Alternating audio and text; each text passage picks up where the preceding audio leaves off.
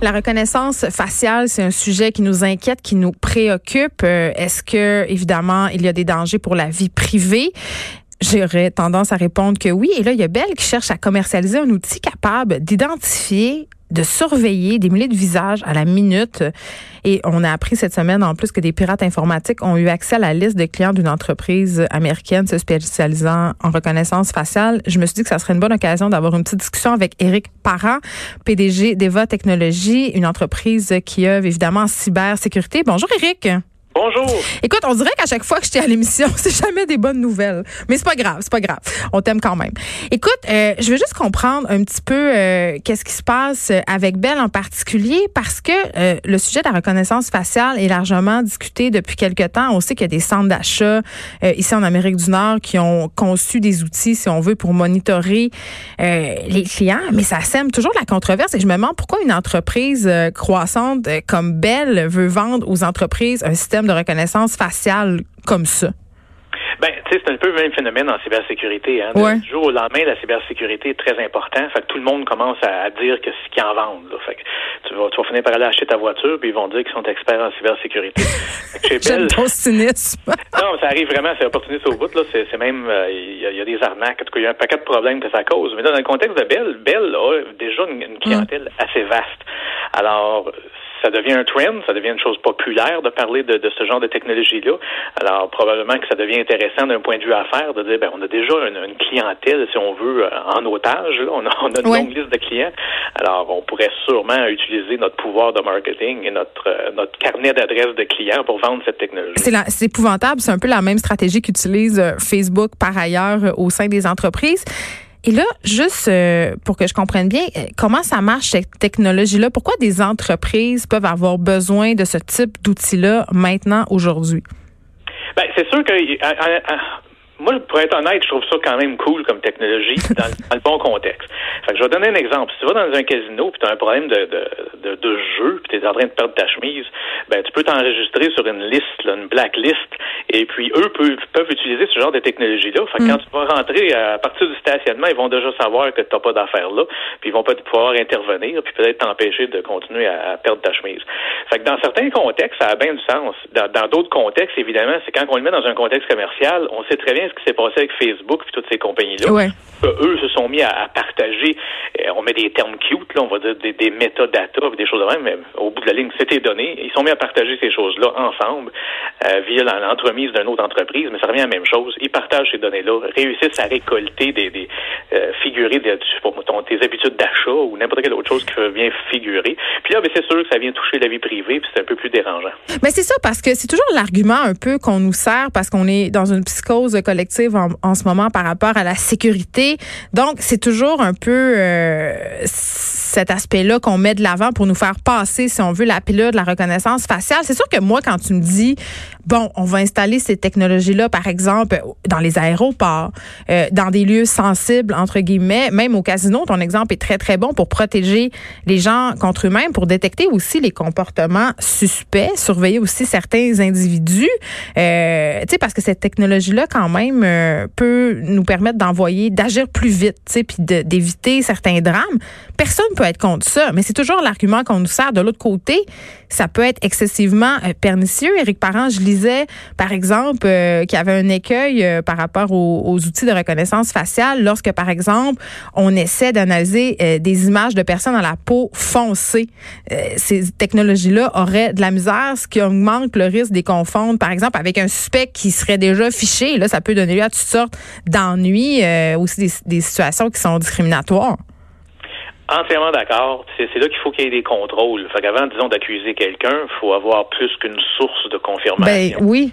Mais, mais de l'autre côté de la médaille, un humain qui, qui, qui marche, euh, qui marche dans, sur la rue euh, pourrait également avoir la même difficulté et puis arriver au, à, la, mauvaise conclusion finalement. Puis fait, fait faut faire attention aussi quand on compare. Ça marche des deux côtés. Là. Fait que oui, le, un système comme ça va peut-être avoir de la difficulté avec certaines ethnies puis des choses de ce genre-là. Euh, mais l'humain également peut avoir ce problème-là. Puis le but de la reconnaissance faciale, c'est bien plus de, de, de raffiner ça, puis de le rendre aussi bon ou un peu meilleur qu'un humain. le problème de, revient toujours quand même sur le partage d'informations. Ben oui. Qui va partager l'information et qui va avoir accès à l'information? C'est facile de dire le gouvernement aurait toutes les bonnes raisons de le faire, disons, dans un contexte de sécurité. Ben, les policiers le font, mais c'est balisé euh, quand même beaucoup, là. Oui, mais la réalité, c'est que les, les, les, politiciens et puis l'argent mènent le monde. Alors, peut-être pas des gens qui sont nécessairement éthiques et morales. Alors, c'est sûr qu'il va y avoir des abus. Alors, c'est, c'est pas c'est pas parfait comme si on l'écrit dans un, roman. Là. Ben, on, on, se croirait dans le roman de George Orwell, 1984. Et euh, parlant de, dystopie, euh, tu sais, on a parlé aussi de la Chine, où est-ce que les systèmes de reconnaissance euh, faciale sont très, très populaires. On se sert de ça carrément pour évaluer euh, la qualité des citoyens, c'est-à-dire si tu traverses à la, lumière rouge, tu vas perdre des points, tu n'auras pas accès à certains avantages citoyens. Je veux dire, est-ce qu'on va vraiment se rendre là? Parce qu'en Chine, c'est déjà le cas, c'est excessivement inquiétant. Ben, c'est sûr qu'on va graduellement, avec ce genre de contrôle-là, on va finir par réaliser qu'on devient juste des ingrédients dans un, très vaste écosystème. Euh, les Chinois sont, sont, des esclaves un peu dans leur propre pays de, toutes ces choses-là. Alors, ils sont là pour faire vivre l'économie et puis ils sont un ingrédient. Il faut, faut pas qu'ils pensent que le pays est là pour eux. C'est vraiment pas le cas. Bon, euh, la semaine dernière, euh, les commissaires de la Commission euh, à la vie privée au Canada ont fait état de leurs préoccupations croissantes quant à l'utilisation de la reconnaissance faciale. Ça a quand même déclenché une enquête nationale sur l'une de ces technologies. Là, je pense que ça s'appelle Clearview AI. Ça, c'est utilisé par des centaines de corps policiers, dont certains Canadiens. Là. Oui, absolument. Encore une fois, le problème avec ça, c'est qu'on dirait qu'on a toujours le réflexe de déclencher le, bout qu'on devrait y penser. bien, Trop tard, tu veux dire? Ah oui, c'est ça. ça fait longtemps que c'est déployé, ça fait longtemps que c'est utilisé. Puis d'un coup, on se dit, wow, c'est bizarre cette affaire-là. Mais pourquoi on se réveille là, là, Eric? Ben, je pense que c'est un, manque un peu de même de, de, de connaissances. Les, ceux qui devraient réagir sont, sont pas au courant, sont, ils sont mis au, courant en retard. C'est quand il y a des gens comme toi ou moi qui vont peut-être le souligner, puis qui vont dire que c'est ça cette affaire-là. On réalisait pas que c'était rendu aussi euh, euh, aussi présent. Et puis, euh, fait qu'il y a un retard. La technologie, c'est un peu toujours de même. La technologie avance très rapidement mm. parce qu'il y a beaucoup beaucoup d'argent d'associer avec ce genre de technologie-là. Et puis, où qu'il y a de l'argent, ben, il y a du marketing. Où qu'il y a du marketing, il y a, des, il y a des gens qui l'achètent. Oui, puis Dieu sait qu'ils veulent nous vendre toutes sortes de choses euh, puis on, est prêt à passer par beaucoup de processus, je pense, à tous les assistants vocaux. Mais, tu sais, Eric, euh, sais, on écoute tout ça, on voit ça aller dans les médias, on en parle ensemble, mais, tu sais, à la fin de la journée, moi, comme citoyenne, j'ai pas l'impression d'avoir tant de pouvoir. sais, par rapport à tout ça, je, on peut, je peux rien faire pour empêcher ça. Je peux rien faire pour empêcher la, la reconnaissance faciale d'entrer dans ma vie. On se sent bien impuissant.